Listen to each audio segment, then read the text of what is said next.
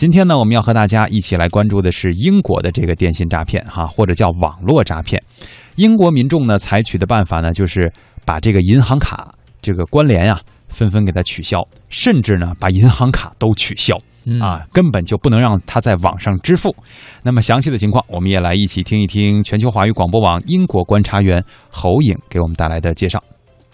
根据英国国家统计局数据显示，二零一五年大约有五百一十万起网络诈骗，电子商务诈骗已经达到了有史以来的最高点，占了所有信用卡诈骗的近一半。而在二零一六年，这一数字继续增长。英国人在网络上遇到的偷盗呢，是在街上的二十倍。在犯罪比例如此之大，使官员需要依靠计算机程序判断案件是否值得跟进的情况下，警方的调查积极性还是很低。可以说呢，在一百起网络诈骗当中，警方可能调查的只有一起。因此呢，在六百五十起诈骗案中，只有一起诈骗得以定罪。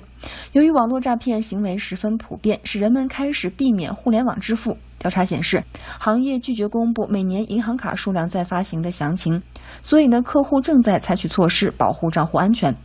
而消费者更换银行卡的原因呢，不仅在于欺诈事故频发，更有黑客攻击账号，盗取了互联网零售商储存的客户详细资料。根据英国国家犯罪调查局在其首份网络犯罪评估报告中警告称，企业和执法部门在同网络犯罪分子的较量当中处于劣势，犯罪团伙的技术能力超过了英国官方应对威胁的能力。报告称，英国最大的网络威胁源于一群由数百人组成的高级国际犯罪团伙，他们通过恶意软件进行网络欺诈，大量获利。数据泄露呢，是企业最经常遭遇的网络犯罪。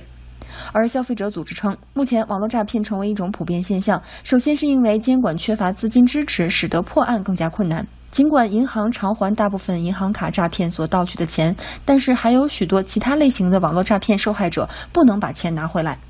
而剑桥大学的安全工程教授表示，一般呢，一个警察部队只有一个或两个警察负责网络犯罪，所以呢，网络骗子几乎都可以逃脱。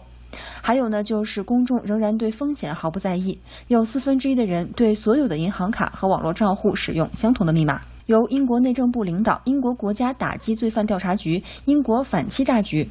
英国金融诈骗行动组织、伦敦警察局和英国央行共同参与组建的反网络诈骗联合工作组呢，将于近日成立。这个工作组将专注于解决网络诈骗问题，旨在缩小信息误差，完善银行和执法者之间的信息共享机制，及时高效地识别网络诈骗，解决在线网络系统存在的漏洞等等。该联合工作组的工作建立在一些现有机构的工作基础上，帮助信息数据实现透明化，有利于数据在公共和私营部门之间自由共享，跨越地理和政治界限，有效打击网络诈骗。